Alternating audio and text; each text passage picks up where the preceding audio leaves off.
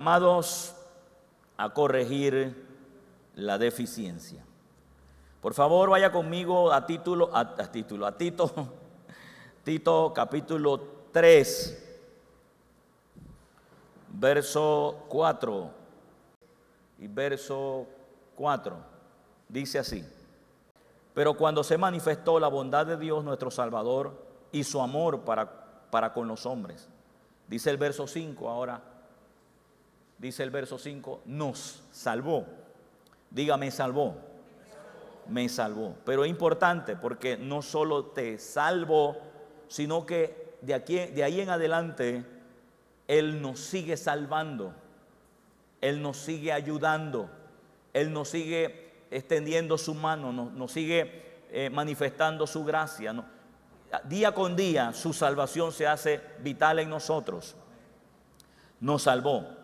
Entonces el verso 5 dice, no por obras de justicia que nosotros hubiéramos hecho, sino por su misericordia, por el lavamiento de la regeneración y por la renovación del Espíritu Santo. En esta noche quiero profundizar o quiero sacarle todo lo que sea posible al verso 5. Evidentemente dice que nos salvó. La palabra salvación usted la conoce perfectamente, usted la conoció, algunos por primera vez la escucharon en esta casa, posiblemente usted la conocía desde otro lugar, pero la palabra salvo en el original es soso y no es otra cosa sino el equipamiento, le llamo yo, el equipamiento total para toda cosa que usted necesite en esta tierra. Salvación significa salvar, librar, proteger, significa ser sano, ser próspero, ser bendito. Amén. Amén. Salvación no solamente es el término de haberte sacado del infierno, como lo menciono cada vez que tengo esta oportunidad, y ponerte en el cielo, sino que realmente el Señor nos está salvando la vida cada día, cada día, cada día. Entonces dice, nos salvó, no por obras de justicia, y aquí está el gran secreto o el centro de nuestra salvación. Empezamos primero con la vida, eh, esta vida espiritual a la cual nosotros ahora apelamos, a, la, que sacamos beneficio, dice, no por obra de justicia, para que no, por obra de justicia que nosotros hubiéramos hecho. Esta salvación está hablando ya de la salvación de, de usted, la salvación suya como, como redimido, como alguien que por sus propias fuerzas usted no podía ser salvo. Usted por sus propios medios no podía alcanzar salvación para, para vida eterna, sino que en este punto salvación nos está dando la base y el, y, la, y el fundamento que Pablo dice que, la primero que dice, y nos salvó, dice no por obras de justicia, esto está hablando ya acerca del nuevo nacimiento. Usted, usted fue salvo no por obras, sino por pura gracia y por puro amor de Dios. Amén. Amén. Amén, sí.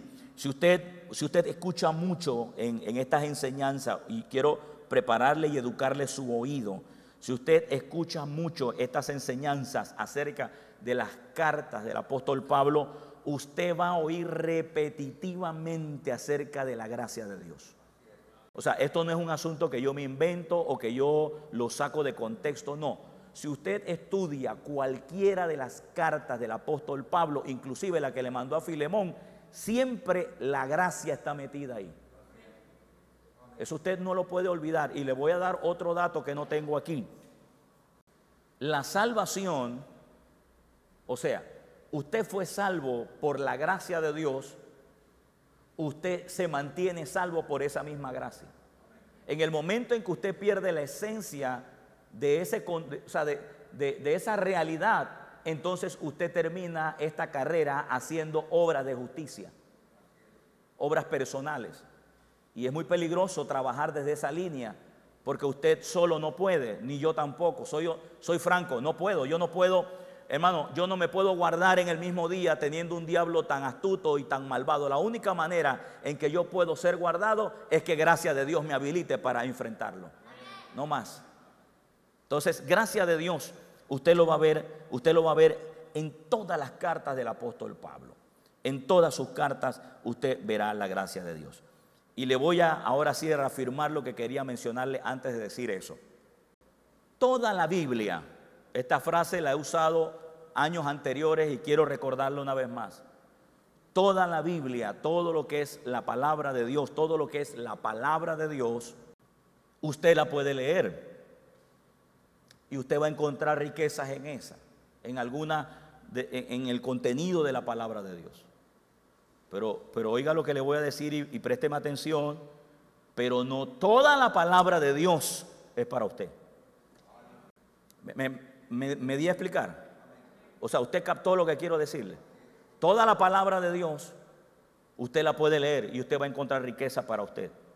Pero no toda, no, toda la palabra de Dios es para usted. Y ahora, y ahora le voy a ahondar más. Tengo un creyente aquí hoy. le voy a ahondar más lo suyo al 100% se llama el nuevo pacto. Y el nuevo pacto está contenida en las cartas del apóstol Pablo en su 90%. Gracias por esos tres amenes. En su 90%. Y le voy a decir algo. Mire, y agárrese de esto. Si solamente el antiguo pacto fuera suficiente para que usted fuera salvo, entonces jamás hubiera habido un evangelio. Amén. Y le voy a dar más, más, material. Ni Pedro, ni ninguno de los doce tuvo mejor revelación de la vida del creyente como la tuvo el apóstol Pablo. Dije la vida del creyente, no del cristiano, creyente. Hablo de usted. Ahora, no te dije que no leas la Biblia. ¿Te dije eso? No. No te dije que no leas Levítico. ¿Te dije eso? No te dije que no leas Génesis, ¿te dije eso? O Zacarías o Malaquías, ¿dije eso? No. Pero usted tiene que saber cartas, escudriñar qué es para usted hoy en el nuevo pacto. Es más, le voy a decir algo más. Jesús, que fue el fundador de la iglesia, nunca en su estilo de vida le enseñó directamente a la iglesia. Porque Jesús cuando vino no podía hacer iglesia a menos que él hiciera su misión. ¿Cuál era? No me diga que era levantar iglesia. La misión de Jesús era restaurar al hombre. Así es que él no, él no invirtió tanto tiempo en educar la iglesia porque él venía era a redimir a la gente. Ah, ¿Quién entonces tiene el contenido de lo que es la iglesia, el nuevo pacto? ¿Y quién tiene casi el 90% de la conducta de la iglesia del nuevo pacto? El apóstol Pablo, porque entonces Cristo le entregó, lo inspiró y lo motivó a escribir las cartas que usted ve hoy. Por eso él mismo dice, lo que yo vi y recibí del Señor, esto digo. Le acabo de dar algo que usted no va a oír ni en los mejores institutos bíblicos. Se lo digo con mucho amor, no lo va a oír. Oiga esto, no por obras de justicia que nosotros hubiésemos hecho, sino por su misericordia. Entonces, le acabo de mencionar que usted debe acostumbrarse a que cuando usted lee las cartas del apóstol Pablo, usted debe entender el corazón y el lenguaje del apóstol Pablo, que es la gracia de Dios. Aún para corregir, gracia de Dios, misericordia de Dios, bondad de Dios. Y siempre el apóstol Pablo tratando de traer a la gente al fundamento no es por tus obras, no es por tus acciones, no es por lo que tú haces, es por lo que Cristo hizo. Eso usted lo va a ver, querido. ese es el lenguaje. No, invente la rueda cuando ya está hecha. Amén. Amén. Ahí es donde hacemos las mezclas. ¿ah? Y lo que es rueda de madera le metemos hierro, cobre, bronce. Mm. Y es entonces donde queremos hacer cosas que realmente no son. Ok, enfoquemos en esto ahora. Dice que primero nos salvó cuando mostró su bondad, su amor para con nosotros.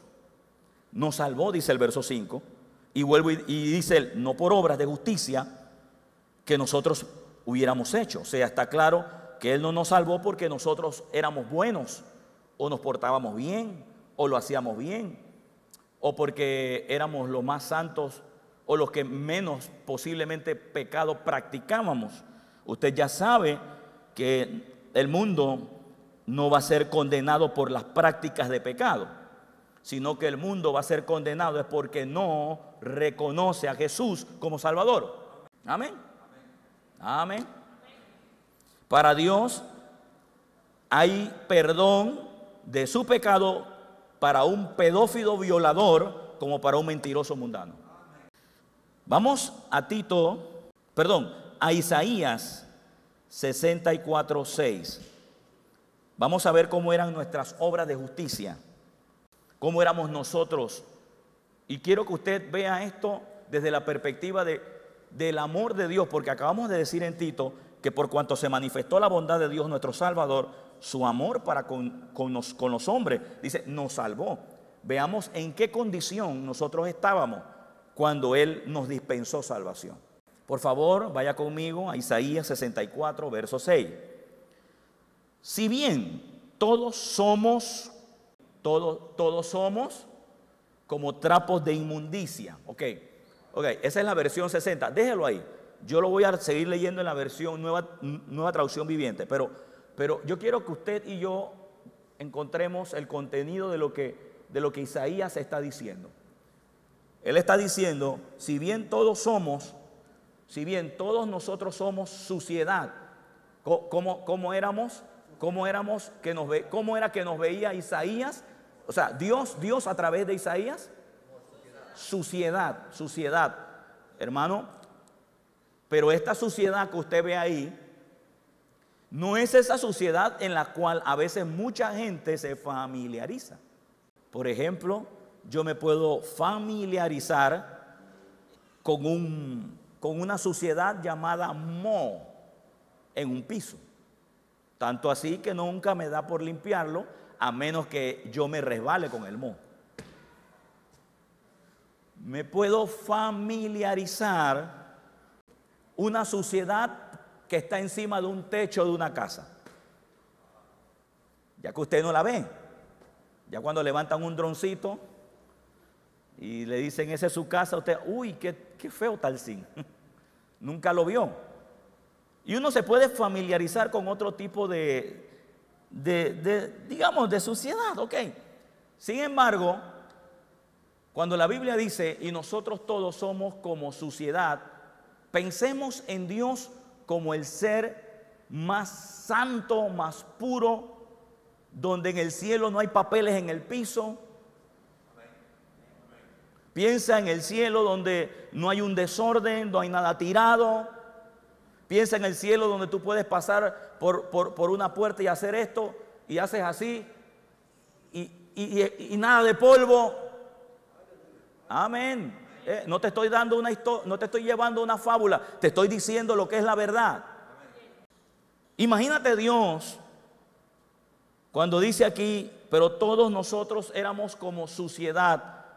Él no está hablando de un pequeño polvo, él no está hablando de un pequeño moho, no. Para Dios esta palabra es es el contexto de desecho humano. Ninguno de nosotros, yo acabo de tener una revelación ahí, ninguno de nosotros puede estar comiendo al lado de un olor así. A ver, ¿alguien puede? yo no puedo. Es imposible. Es incómodo. Pastor, ¿está seguro de lo que te acaba de decir? Sí, sí, claro. Ahora, ¿por qué te lo pongo en ese punto? Porque te voy a llevar un poquito más, más adentro como suciedad. Entienda que para Dios esta palabra, suciedad, es como Él nos está viendo. Nos está viendo tan sucio, tan malolientes. Mm, es que yo quisiera encontrar la palabra perfecta, pero es tan repugnante que ni siquiera Dios podía sentir nuestro aroma, producto de su santidad. Por eso es que cuando el diablo, escúcheme esto, cuando el diablo ganó ventaja, ensució al hombre literalmente, o sea, lo ensució. Si a Dios le gusta la pureza del hombre, el diablo lo ensució, tan sucio. Lo que pasa es que a veces nosotros en la literatura, el lenguaje natural, vemos como suciedad dentro del contexto de que, bueno, una basurita. No, no, no, no.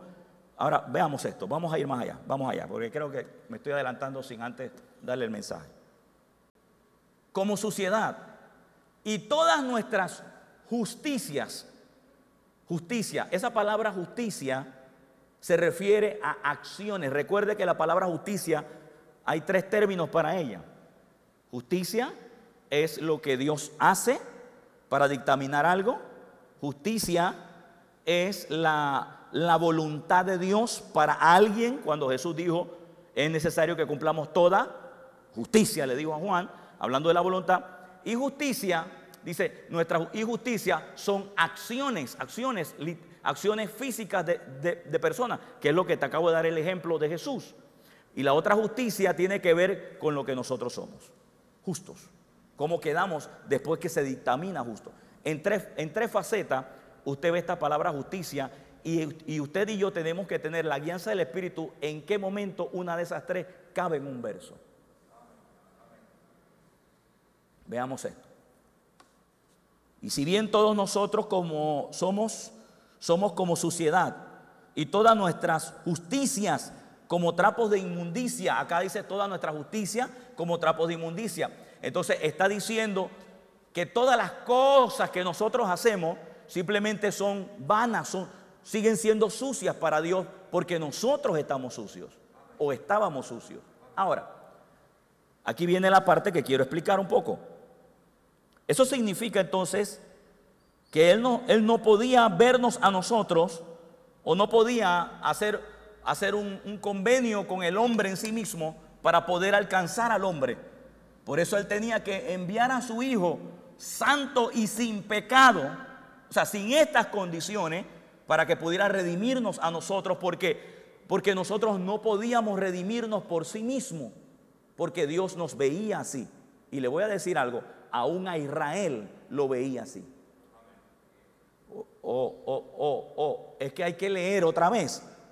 Todos nosotros, le hago una pregunta, ¿quién escribió esto? ¿Qué, profeta está diciendo esto? Isaías. ¿Usted estaba ahí? ¿Y a quién era escrito esto? A los judíos. A los hebreos. Esto no era para mí. Pero ¿cómo yo sé que estoy ahí? Porque todos nosotros, todos los seres humanos. Amén. Amén. ¿Lo ves? Aún ellos haciendo ritos, aún ellos aplicando la ley, buscando la manera de cómo cumplir, aún ellos haciendo eso, seguían siendo trapos de inmundicia.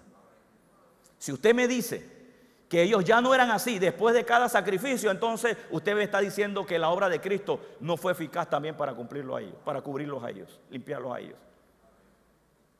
Ahora, ¿qué es esto aquí? Nuestras justicias son, o nuestras justicias como trapos de injusticia, como trapos de inmundicia. Ahora, el trapo de inmundicia es, es otro ejemplo de repugnancia para ellos.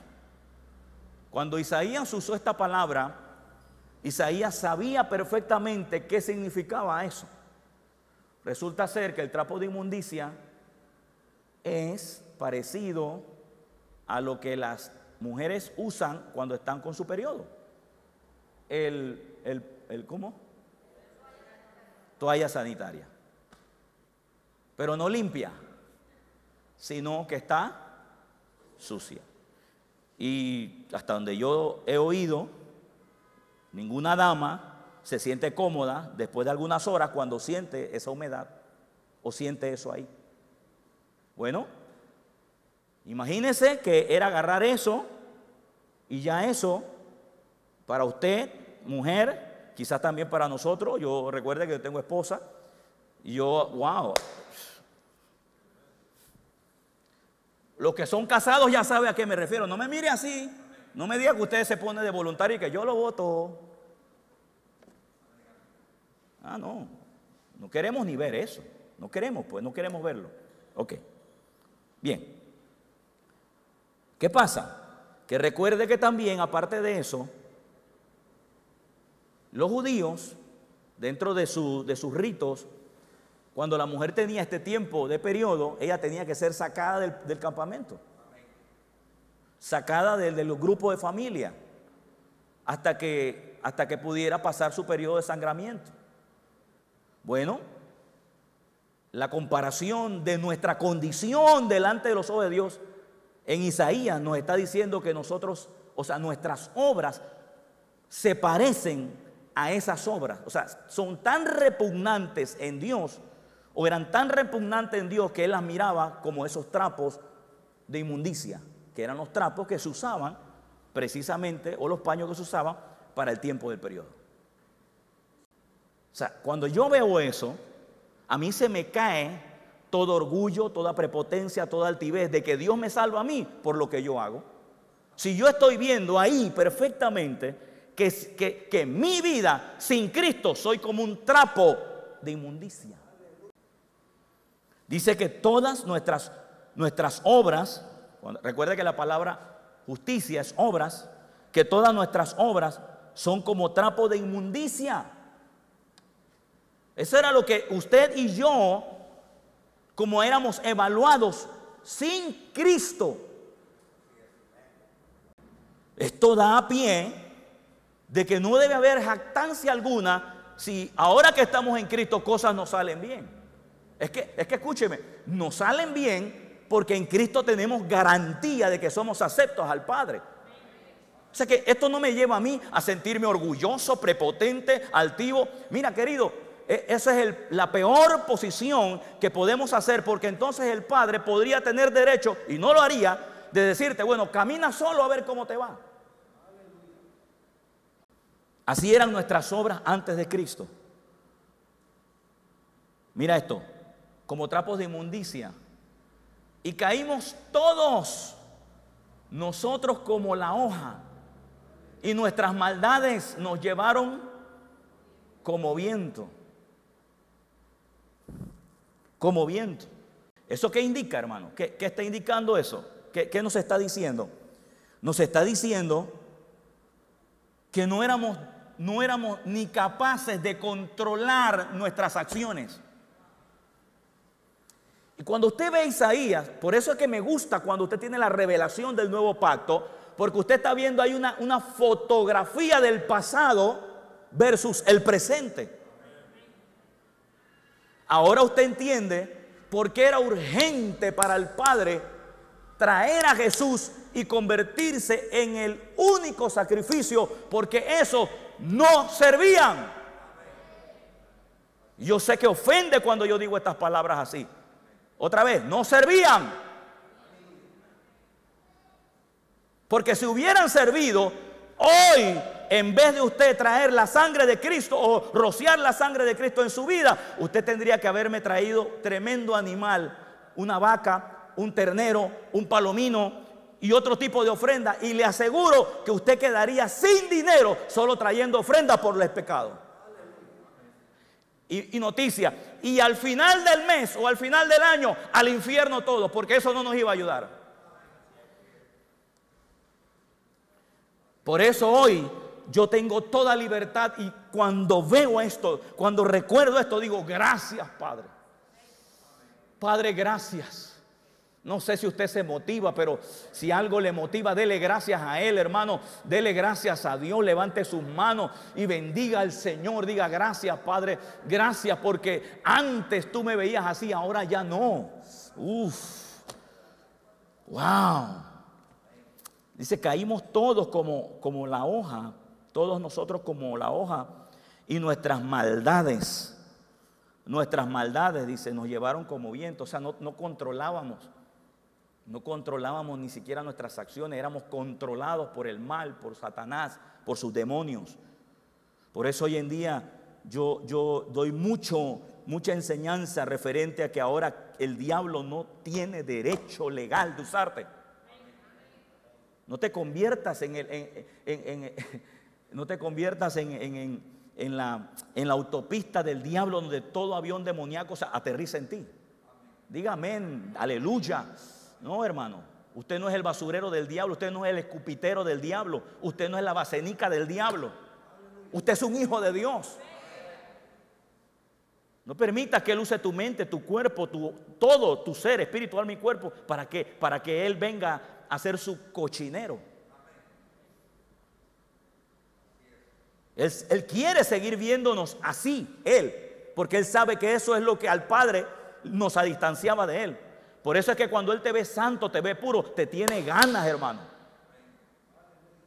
Y le voy a decir de una vez y para siempre ya. Usted no se hace enemigo del diablo porque usted hace obras para Dios. Por el hecho de ser hijo de Dios, ya usted se hizo enemigo del diablo. Es que no esperes que Él te tire a ver, ay, qué raro, qué raro que Él me está... Él te va a tirar porque tú eres su enemigo. Y más cuando, cuando ya tu carne, tus acciones se van pareciendo a quien lo venció a Él. Uh, Padre, gracias. En Romanos, vámonos a Romanos ahora, Romanos. Fíjate cómo éramos como trapos de inmundicia. Alguien dio un ejemplo, me acuerdo que, un hermano quiso dar un ejemplo con esto de trapos de inmundicia porque no, a veces cuesta decirlo de la manera como realmente es, que es el, tema de, la mujer. Y él decía de que, decía de que no, e, ese trapo de inmundicia, para que tengan más o menos idea, es como el trapo que usted usa en el fregador, limpiando, lavando, y, eh, fregando, limpiando, y no lo lava por un mes. Huele feo, huele feo. Pero eso no es lo que quiso decir la Biblia cuando dijo trapo de inmundicia. O sea que si ya eso huele feo, que usted lo quiere votar, imagínese el otro contenido. O sea, al final es algo que, que le repugnaba a Dios ver nuestra condición. Quizás no se sentían mal esencialmente por nosotros, pero sí por la condición en, la que el diablo, por causa de, de la primera pareja, pues nos metieron. Ahora, en Romanos 3:11 dice, no hay quien entienda, estos son versos que, que, hablan de lo que éramos nosotros sin Cristo. Amén. Romanos 3:11 dice, no hay quien entienda. ¿Cuántos saben que realmente nadie sin el Espíritu Santo, sin la deidad, sin la obra de justicia del Señor, podemos entender. No podemos. Yo vengo a entender ahora porque el Espíritu Santo está aquí. Yo vengo a entender ahora porque soy redimido y también parte de mi redención es que me dieron la mente de Cristo. Amén. Amén. Mira esto, no hay quien entienda. No hay quien busque a Dios, ¿ya lo ves? No hay quien busque a Dios. Todos se desviaron, a una y se hicieron inútiles. En esta versión dice, no hay quien haga lo bueno, no hay ni siquiera uno. ¿Qué más sigue diciendo? Mira esto, dice, sepulcro abierto es su garganta y, con, su lengua engañan. Dice, veneno de, de áspides hay debajo de sus labios. Todo ese es el contexto de una persona que, que está fuera del pacto de sangre. Así era como se veía, sin Cristo. ¿Ok? Bien, ve conmigo ahora Efesios 2.8. Efesios 2.8. Efesios 2.8. Estamos hablando de cómo se ven, cómo se veía el hombre a través de sus acciones o cómo son las acciones del hombre sin Cristo. Su condición, dice Efesios 2.8. Dice, porque por gracia, ahora, fuerte, porque por gracia usted es salvo. Porque, escuche, por gracia usted es salvo. ¿Cuántos creen eso? O sea, por gracia usted es salvo. Fíjate que no, si usted, si usted, si usted no tiene, si usted no tiene a Cristo y usted quiere accesar a la salvación y usted viene con obras, es trapo de inmundicia. es trapo de inmundicia. Entonces dice, porque por gracia sois salvos. Ahora, escuche esto también que es importante. La misma gracia que te salva para tu cambio de naturaleza es la misma gracia que usted va a utilizar para seguir viviendo esta vida. Escuche esto, y esto sí está fulminante. Cualquier obra que usted haga para alcanzar algo en medio de la gracia es como trapo de inmundicia también.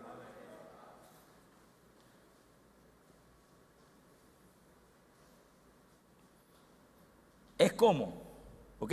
Mire, no hay, eh, eh, porque por gracia sois salvos. Y ahora viene, por medio de la, por medio de la, allá victoria, por medio de la, de la fe. Por medio de la fe, no es por medio de otra cosa. O sea, el medio que se usa para tú poder accesar a salvación es la fe. Ahora, recuerda que la fe fue dada a todos. Amén. Amén. Amén. En este punto recuerdo perfectamente aquel mensaje donde yo decía, si, o sea, fe es importante, fe es importante, oye, pero gracia es más importante. Ok. Fe es importante, pero gracia es más importante. Porque si usted tiene fe y no tiene la gracia, de nada sirve. Amén. En la gracia está la manifestación de Jesucristo para que usted fuera salvo, para que usted sea sano, para que usted sea próspero, atención, para que usted sea próspero, para que usted sea qué? Santo, sano, justo. A ver. Salvo. Ok, la gracia. Ahora, ¿quién activó eso? ¿Quién activó gracia? ¿Quién activó la gracia? ¿En quién vino gracia? En. Vamos, dímelo fuerte. En. En Jesús. Ok, quitemos a Jesús gracia. Quitemos la manifestación de Jesús en gracia. Quítala de ahí. Quita la obra. Quita el sacrificio. Quita los tres días y tres noches en el infierno. Quita resurrección. Y quédate con la fe. Dime, ¿quién te puede salvar? Con todo y fe al infierno. Por eso es que en gracia, escucha esto, en gracia, ni aún la fe es nuestra jactancia. Ni aún tu fe, ni mi fe es nuestra jactancia.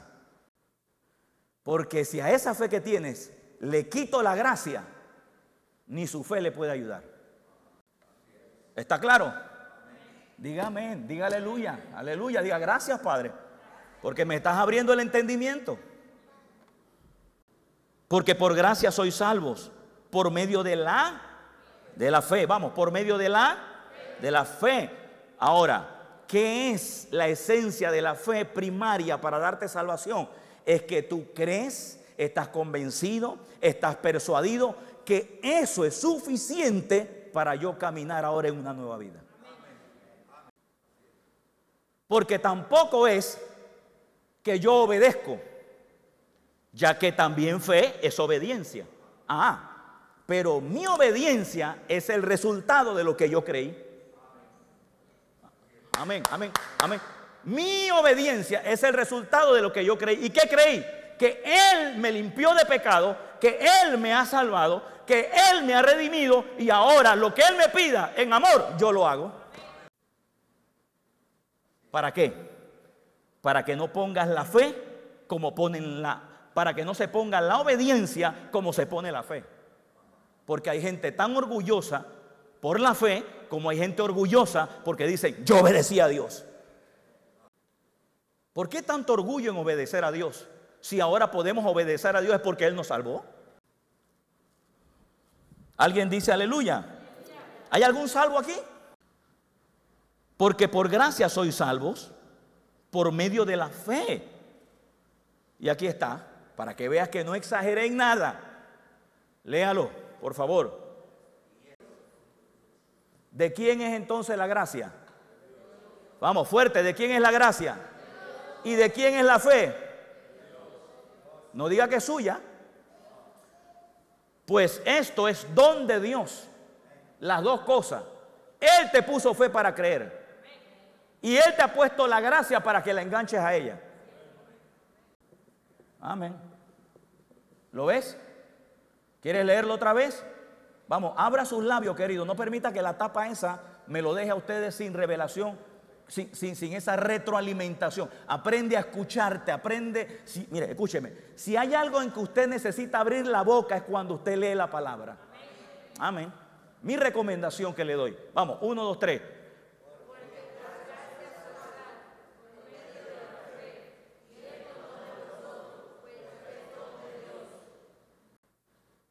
Ahora la pregunta mía es, ¿usted cree eso?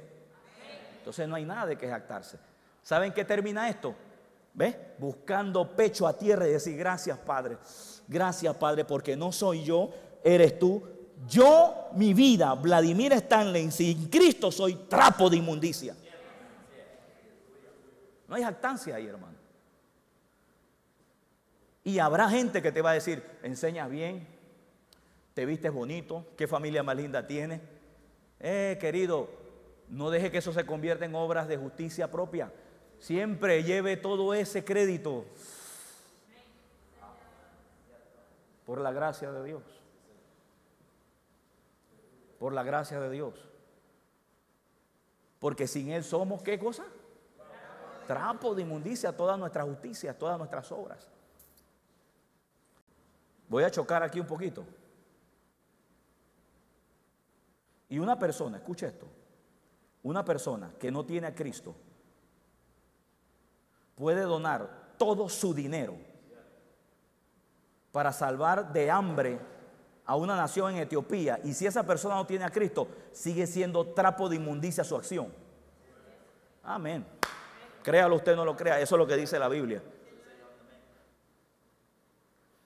Pero si un creyente,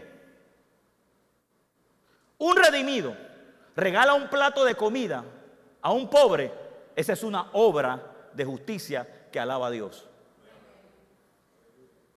O sea, si vamos a leer el contexto, olvídese, ay, pobrecito, wow, tremenda obra que está haciendo la artista tal, wow, eso está bien, Son, eso, eso, eso, eso, eso se le llama filantropía. Son tremendos filántropos. Pero, pero sus obras, escúcheme esto querido, pero las obras que están haciendo, aunque ayudan a millones, sin Cristo son trapos de inmundicia. ¿Sabes quiénes son los que deberían cubrir esas necesidades? Nosotros, los creyentes. Porque serían obras que alaban a Dios. Tremendo eso, ¿ah? Tremendo eso. No estoy diciendo que las obras no llegan. Si llegan, cubren necesidades, claro, hay misericordia, porque la gente es saciada. Pero a, los ojos de Dios sin Cristo es esto que está aquí. O estás en o estás fuera de Él. Aquí no hay árbitros. Aquí no hay árbitros. Ok, vamos, vamos, que aquí esto sigue. Bien. Dice, pues es donde Dios, pues es donde Dios, termíneme el verso por favor. ¿No qué? ¿Para qué? Vamos, dímelo otra vez. No por obras para que nadie se gloríe. ¿Bajo qué contexto se dice no por obras? No es que tú no vas a hacer obras de justicia cuando estás en gracia, eso es falso. No, cuando ahí dice no por obras se refiere a tu salvación. O sea, usted no es salvo por lo que usted hace. Usted es salvo es por lo que Cristo hizo. ¿Y por qué dice eso? Dice, para que nadie se gloríe. Y ese gloríe es en sí mismo, que es el punto peligroso donde yo veo, o sea, cuando, cuando usted es, cuando usted comienza a ver la palabra con revelación, a usted le es fácil detectar el espíritu de orgullo. Vamos, querido, si usted no lo tiene, diga amén. Sí, aunque sea por fe, pero usted, usted siempre conecte con esto. Es fácil detectar el espíritu de orgullo. Cuando usted ve a alguien que pone sus obras por delante, usted, ya no tiene ni que decir, usted, ese, ese, hermano necesita un baño de humildad, mirar a la gracia. Amén. Amén. ¿Sí? O sea, usted, usted, ¿por qué? Porque usted está viendo la esencia. A la vez que a ti también eso te regula a no sentirte más que alguien, a no sentirte superior, a no sentirte superior a alguien o algo. Y a veces, en mi caso, he tenido que también confrontar esta situación porque me he dado cuenta que la, o sea, me he dado cuenta que la ignorancia está haciendo tanto daño que yo siento ímpetu de querer confrontar eso, pero aún eso tengo que hacerlo con mucho cuidado para no sentirme superior a ellos. Porque sería mi obra, sería, o sea, sería yo haciendo una obra y me jactaría de eso. no por obras, para que nadie se gloríe. Deme, deme lo que sigue, quiero ver algo ahí. Porque somos hechura suya, creados en Cristo. Fíjate, fíjate, fíjate que cuando yo leo ahí, porque somos hechura suya y creados en Cristo Jesús para buenas obras. O sea, pero lo primero que yo veo ahí, porque somos hechura suya. Lo primero que yo entiendo ahí es que yo no me hice. si yo no me hice, ¿cómo entonces que yo quiero hacerla? Y dice, creados en Cristo. ¿Cuándo usted se creó? Si usted no podía ni salvarse. Pero cuando usted tiene este contexto, porque soy hechura tuya, porque soy creado en Cristo, cuando usted reconoce que usted sin Cristo es como trapo de inmundicia. Y usted dice, Señor, yo no puedo jactarme de nada. Tú me salvaste, no por obras, para no gloriarme, yo no me puedo gloriar. Mira, mira lo que dice ahí. Dice, en Cristo Jesús, ahora sí, para buenas obras. Pero estas obras son el resultado de que tú tienes revelación de que estás capacitado para hacer algo a Dios sin que te lleve a ti a orgullo. Porque sabes que tu, tu capacidad no proviene de tu habilidad, tu capacidad viene de Dios, tu competencia viene de Dios. Que te da la habilidad, la capacidad de hacerlo. Amén. Ahora, te acabo de mencionar o dar referencia acerca de Tito 3, capítulo 5, cuando dice, no por obras de justicia que hubiéramos hecho, o sea, no nos salvó, no porque nosotros teníamos méritos para eso, sino que ahora hemos observado lo que yo hemos observado, la condición que yo tenía, que ahora que yo la veo de esa manera con revelación, ahora entiendo que por más que yo pudiera alcanzar a Dios, no podía. Y estuve leyendo hace, hace unos meses atrás un libro eh, donde el escritor lo pone más radical, donde él decía que el diablo, o sea, la condición de pecado del hombre, está tan enseguecido el hombre en el pecado que por sí mismo el hombre no puede salir. Ahora, algunos de nosotros nos hemos actado diciendo, ah, yo oí el Evangelio y no, mire, yo hice de mi parte y me metí a la iglesia. ¿Sabes qué? ¿Sabes qué? No fue así. Totalmente equivocado. Escúcheme esto, vamos, analice más. Quiero que la mente de Cristo te, se meta en ti para que tú te conviertas en un verdadero creyente. Escucha esto, escucha esto. Si tú hubieras visto la luz sin la intervención del Espíritu Santo, la obra redentora no sirve. Porque aún tú para entender la obra redentora tuviste que ser convencido del Espíritu Santo. ¿Quién es el que convence al hombre de pecado? ¿Cómo dice? Pero ¿qué hace el Espíritu Santo? Te convence, te induce, te enseña, te estimula.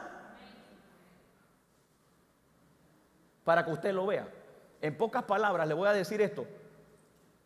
Cada uno de ustedes, para realmente ser salvo, usted tuvo que ver la luz. Porque sin la intervención del Espíritu Santo en usted, llevándolo allá, usted no podía ver. O sea, es tan fuerte la condición del pecado del hombre que Dios mismo tuvo que mandar a Jesús a deshacer las obras del diablo para que usted pudiera ver hoy.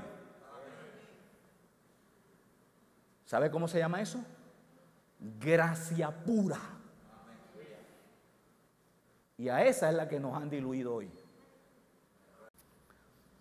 Y a veces nosotros decíamos, no, yo fui salvo porque yo decidí en una campaña trapo de inmundicia, no empiece mal. Usted fue salvo porque el Espíritu Santo le abrió los ojos en ese momento para que usted viera luz en la condición que usted se encontraba. Uh. Wow. ¿Cuántos estamos aprendiendo? Como que fue un poquito grueso esa parte, ¿no? ¿Sabe qué? La gente piensa que el pecado era fácil de salir. Es que, cuando, es, que, es, que, es que no era nada fácil cuando Cristo tuvo que venir. Si hubiera sido fácil, Él no viene, lo hubiera hecho usted. Por eso es que esto de la gracia, me, a mí me, me, duele el corazón cuando gente, gente la, la malentendió y por eso me la quieren poner al igual que la ley o al igual que como, que no, tú también, escúcheme, usted es salvo por Cristo y punto. No es Cristo más bautismo. No es Cristo más portarme bien. Usted se porta bien porque usted es salvo. Amén. No es Cristo más oraciones. Usted ora porque ya usted tiene acceso por medio de la gracia a la oración. Porque nos conviene orar, porque ese es, ese es eh, diríamos nosotros, el estilo de vida de los salvos. O sea, Cristo realmente, por decirlo de esta manera, Cristo realmente es el mero mero de la película y no nosotros, hermano. Mire, mire, mire aquí. Estamos en, ahora sí, por favor les dije, Tito 3, verso 5 nos salvó. Ahora sí entiende esa frase, ¿no? Vamos a, por, favor, póngame la voy a eso aquí. Oh, ok, ok, usted lo ve ahí. Dice, nos salvó, ahora sí entiende esa salvación, el nuevo nacimiento. Dice, nos salvó no por obras de justicia que nosotros hubiéramos hecho. ¿Qué está diciendo el verso ahí? O sea, no por lo que hiciste, no por cómo te comportaste, no como por cómo la hiciste, que tú fuiste salvo, sino por su misericordia. Misericordia, amor. Sintió, sintió mucha, mucho dolor ver lo que creó maloliente y, con un, y, como lo viste ahí, que él lo veía como trapo de inmundicia, su creación. Entonces su amor dice, mira, sino, que, sino por su misericordia, y aquí viene algo más, por el lavamiento de la regeneración, dice, por el lavamiento de la regeneración y por la renovación del espíritu. Ahí hay dos cosas que están ocurriendo o que ocurrieron. Mira, hay dos cosas ahí, dos cosas. Obsérvala. Número uno, o sea, primero, no fuiste, no fuiste salvo por tus obras. Dice, sino por su misericordia, o sea, la base, su amor. O sea, él, él no le importó que tú estuvieras en esa condición, él dijo, yo voy a buscar la manera de cómo poder sacarlo de ahí. Ahora, aquí viene el punto. Por el lavamiento de, la regeneración. Esto que está aquí es un principio. O sea, ¿qué hizo? ¿Qué hizo Dios para sacarte de esa condición? Número uno, dice que te lavó. Mira, dice, te lavó de la regeneración. Dice, por el lavamiento de la regeneración. Ese es el punto uno. O sea, eso no es por obras. Oído, oído, oído. Eso no es por obras, porque usted no podía, no, no podía salvarse a sí mismo. Usted, usted nació de nuevo y eso lo ha hecho Dios. Eso es lo primero que le está diciendo ahí. Dice, sí, por su, su, misericordia, por el lavamiento de la regeneración. ¿Qué significa la palabra regeneración de acuerdo a ese contexto? Porque está hablando que es algo que usted no podía hacer. En, el, en, la, en la traducción Strong significa nacimiento o volver a nacer en el espíritu. O sea, lo que está diciendo el verso, que cuando Él me dice que yo soy salvo, no por obras, sino por su amor, por la gracia, es que esa gracia lo primero que hizo fue hacerme nacer de nuevo. Por eso usted no podía hacerlo solo. Usted, usted nació de nuevo. Ahora usted, usted, usted es, usted es una nueva criatura. Usted es una nueva criatura. Pero dice en Cristo. Entonces, ahí mismo dice, de modo, de modo que si alguno está en Cristo, nueva criatura es, las cosas, las cosas viejas pasaron. Ok, escucha esto. Esas cosas viejas eran el resultado de tu vieja naturaleza. Padre Santo. Y dice, pero ahora todas son hechas nuevas. ¿Qué es lo nuevo? No son las cosas, es tu naturaleza.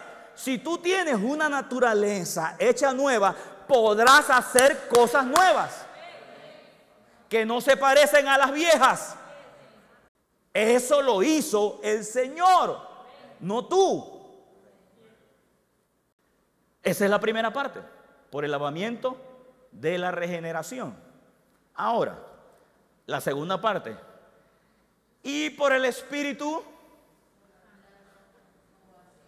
de la renovación en el espíritu. A ver, ¿alguien me dice ahí qué es otra qué faceta es esa? Nacer de nuevo fue la primera. ¿Cómo? Cambiar la mente. De aquí en adelante el Señor dice, yo te di un nuevo, yo te di una nueva criatura. Tú eres nacido de nuevo, pero ahora para que eso salga a la luz, usted me tiene que renovar el entendimiento en el espíritu. Ahí está, léalo por favor. No, léalo, no me mire, por favor, léalo. Y por el lavamiento de la regeneración, ese es tu nuevo nacimiento, y por la renovación en el espíritu. O sea que usted tiene que renovar el entendimiento. Ahora usted debe encontrarle sentido porque usted debe leer la Biblia. Deben tenerle sentido cuando usted se congrega. Hermano, escúcheme esto, escúcheme esto. Si usted le siente prioridad o le siente interés alto a una universidad, pues yo le voy a decir algo. Aquí es más que eso. ¿Y sabes qué es lo más tremendo? Que tú a mí no me pagas y al maestro sí. Y te voy a decir algo más. Él te enseña para que vivas en la carne. Yo te enseño para que seas un hombre espiritual. Por eso yo le digo a ustedes, yo no, vengo a, que usted venga a perder tiempo. No vine a eso. No, yo no estoy en esos negocios. Si yo estuviera otra vez en religión, querido, yo creo que, yo, creo que te diría mejor, así como están las cosas hoy, mejor, mejor entretente en YouTube, a lo mejor aprendes más que en esta iglesia. Por eso yo no te enseño chichita, no, no, yo no pierdo tiempo en eso, hermano. Porque queremos realmente que la palabra de Dios realmente trabaje en nosotros y nos haga eso que Dios dijo que podemos ser. Aleluya. Alguien dice gloria a Dios. por su misericordia, amor. Dice, por el lavamiento de la regeneración. Te voy a dar esto, querido. Tú, tú, perdóname, pero yo te lo voy a dar. ¿Mm? Por el lavamiento de la regeneración. Vete conmigo a Efesios 5:25. Efesios 5:25. Marido, amad a vuestras mujeres. ¿Cuántas mujeres usted tiene? Entonces, eso, eso usted no lo puede decir, ah, maridos, ame. Y no dice, maridos, amad a vuestras mujeres. Pero está hablando de un marido, una mujer. ¿Está claro? Ok, mire, misa suelta. Maridos, amad a vuestras mujeres, así como Cristo amó a la iglesia y se entregó a sí mismo por ella para santificarla y habiéndola purificado en el lavamiento del agua por la palabra. Ahora, escucha esto, escucha esto, escucha esto. La palabra de Dios también trabajó en tu nuevo nacimiento. Trabajó en tu nuevo nacimiento. Porque resulta ser, resulta ser que tú para conocer la salvación, para tú conocer gracia, tú tuviste que haber escuchado eso. Entonces, la misma palabra te permite, por medio de, del entendimiento, ver tu necesidad, ver cómo tú te encuentras sin Cristo, ver tu condición sin Él y la necesidad a la vez de poder encontrarte con Jesús, para que puedas nacer de nuevo. Ahí, por medio de la palabra, tu mente, tu corazón fueron alumbrados para tú accesar a la salvación en Cristo Jesús por medio de la gracia, metido en la fe. ¿Estamos claros hasta ahí? Ok, ven conmigo, sigue ahí. Mira lo que dice. Y se entregó a sí mismo por ella. ¿Te das cuenta? Se entregó, salvación. O sea, ahí está el sacrificio. ¿Cuál era el fin? Para, para santificarla, habiéndola purificado en el lavamiento del agua por la palabra. Para santificarla, habiéndola, mira, habiéndola lavado del agua por la palabra. O sea, el verso lo que está diciendo es que cuando tú accesaste por medio de la gracia a la salvación, en tu espíritu, escúcheme esto, en tu espíritu ya eres justo. ¿Y cómo logras eso? Cuando tú entiendes la palabra. No es por obra, no es por, no es por acciones, es por la gracia de Dios por medio de la fe. Y mira lo que sigue diciendo. A fin, a fin de presentársela a sí mismo, ¿cómo? ¿Cómo, ¿Cómo dice? ¿Cómo dice? No, no, no, no. A fin. Otra vez. Escúchame esto, escúchame esto, escúchame esto, escúchame esto. Él lo ha hecho tan perfecto que solamente usted cree y ya Él te prepara para Él. Ahora, oiga esto, es salvación, eso es salvación. Ahora oiga esto, esa es la razón por la cual una persona recibe a Jesús ahorita y se murió en 30 segundos. Porque eso que él hizo le ha purificado y le ha hecho nacer de nuevo. Salvación. A fin de presentársela a sí mismo. ¿Una iglesia qué? ¿Qué más?